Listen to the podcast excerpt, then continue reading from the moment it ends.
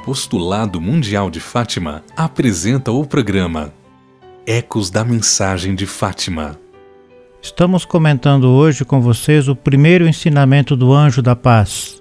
Não temais, não tenhais medo, abri as portas a Cristo. Pedro veio para Roma. E o que foi que o guiou e o conduziu para esta cidade? O coração do Império Romano, senão a obediência à inspiração recebida do Senhor? Talvez aquele pescador da Galiléia nunca tivesse tido vontade de ir até Roma. Talvez tivesse preferido permanecer lá, onde estava, nas margens do lago da Galiléia, com a sua barca e com as suas redes. Mas, guiado pelo Senhor e obediente à sua inspiração, chegou até Roma. Segundo uma antiga tradição, durante a perseguição de Nero, Pedro teria tido vontade de deixar Roma, mas o Senhor interveio, veio ao seu encontro. Pedro, dirigindo-se ao Senhor, perguntou: Quo vades, Domine? Aonde vais, Senhor? E o Senhor imediatamente lhe respondeu: Vou para Roma, para ser crucificado pela segunda vez. Pedro voltou então para Roma e aí permaneceu até a sua crucificação.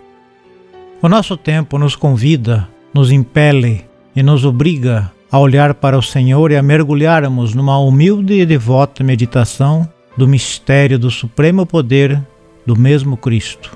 Aquele que nasceu da Virgem Maria, o filho do carpinteiro, como se considerava, o Filho de Deus vivo, como confessou Pedro, veio para fazer de todos nós um reino de sacerdotes. O Concílio do Vaticano II nos recorda o mistério deste poder e o fato de que a missão de Cristo, sacerdote, profeta, mestre e rei, continua na Igreja. Todos, todo o povo de Deus participa dessa tríplice missão. E talvez que no passado se pusesse sobre a cabeça do Papa aquela tríplice coroa para exprimir, mediante tal símbolo, que toda a ordem hierárquica da Igreja de Cristo, todo o seu sagrado poder que nela é exercido, não é mais do que serviço, serviço que tem uma única finalidade: que todo o povo de Deus participe desta tríplice missão de Cristo e que permaneça sempre sob a soberania do Senhor, a qual não tem as suas origens nos poderes desse mundo, mas sim no Pai Celeste e no mistério da cruz e da ressurreição. O poder absoluto e ao mesmo tempo doce e suave do Senhor corresponde a quanto é o mais profundo do homem, às suas mais elevadas aspirações, da inteligência, da vontade e do coração. Esse poder não fala com a linguagem da força, mas exprime-se na caridade e na verdade. Não tenhamos medo de acolher Cristo e de aceitar o seu poder. Não tenhais medo. Abri antes, o melhor, escancarai as portas para Cristo. Ao seu poder salvador, abri os confins dos estados, dos países, do mundo, os sistemas econômicos, assim como os políticos, os vastos campos da cultura, da civilização e do progresso. Não tenhais medo. Cristo sabe bem o que está dentro de cada homem, de cada mulher. Somente Ele o sabe. Hoje em dia, é frequente o homem não saber o que traz no interior de si mesmo no mais íntimo da sua alma e do seu coração. Frequentemente não encontra o sentido da sua vida sobre a terra. Deixa-se invadir pela dúvida, que se transforma em desespero. Permiti, pois, peço-vos e vou-lo imploro, com humildade e com confiança, permiti a Cristo falar a cada homem e a cada mulher. Somente Ele tem palavras de vida, sim, palavras de vida eterna. Quando aquela voz de medo e dúvida cresce dentro de você, dizendo que seus planos são muito arriscados, o que você faz? A maioria das pessoas faz exatamente o que a voz diz: nada. Quase todas as pessoas escolhem segurança e conforto, ao invés de assumir riscos, mas fazendo isso você nunca irá tirar o melhor de você. Tirar o melhor exige que você pise em locais desconhecidos, faça coisas inéditas, conheça pessoas diferentes. É necessário ter medo dessas pequenas coisas no começo para que você venha a fazer coisas extraordinárias no futuro. É claro que você terá medo.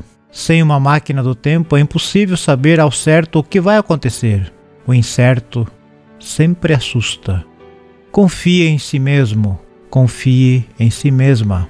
Mesmo que suas pernas estejam tremendo de medo, dê um passo em direção ao desconhecido e confie que você conseguirá lidar com o que quer que venha acontecer.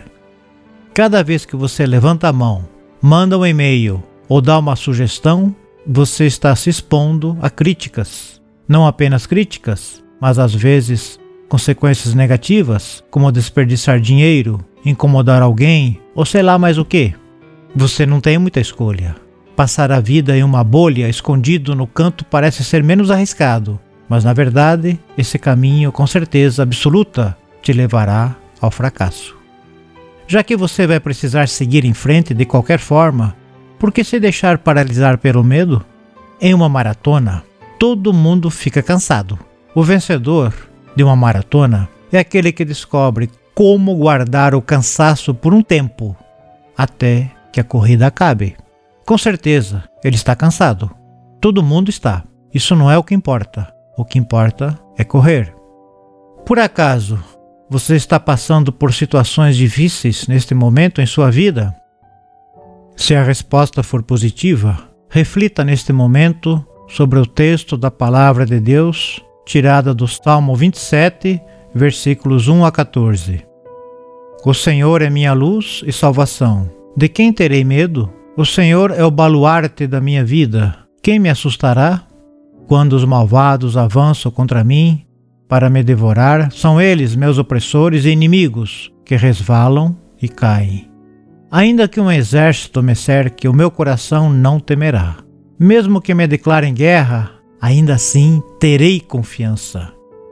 Uma só coisa eu peço ao Senhor, e ardentemente a desejo é habitar na casa do Senhor todos os dias da minha vida, para saborear o seu encanto e ficar em vigília no seu templo. No dia da adversidade, ele me abrigará na sua cabana, haverá de me esconder no interior da sua tenda e me colocar no alto de um rochedo. Agora ele ergue a minha cabeça acima dos inimigos que me rodeiam. Oferecerei sacrifícios de louvor no seu santuário, cantarei e entoarei hinos ao Senhor. Ouve, Senhor, a voz da minha súplica, tem compaixão de mim e me responda. O meu coração murmura por ti, os meus olhos te procuram, é a tua face que eu procuro, Senhor. Não desvies de mim o teu rosto, nem afastes com ira o teu servo. Tu és o meu amparo, não me rejeites, nem abandones, ó Senhor, meu Salvador. Ainda que meu pai e minha mãe me abandonem, o Senhor haverá de me acolher.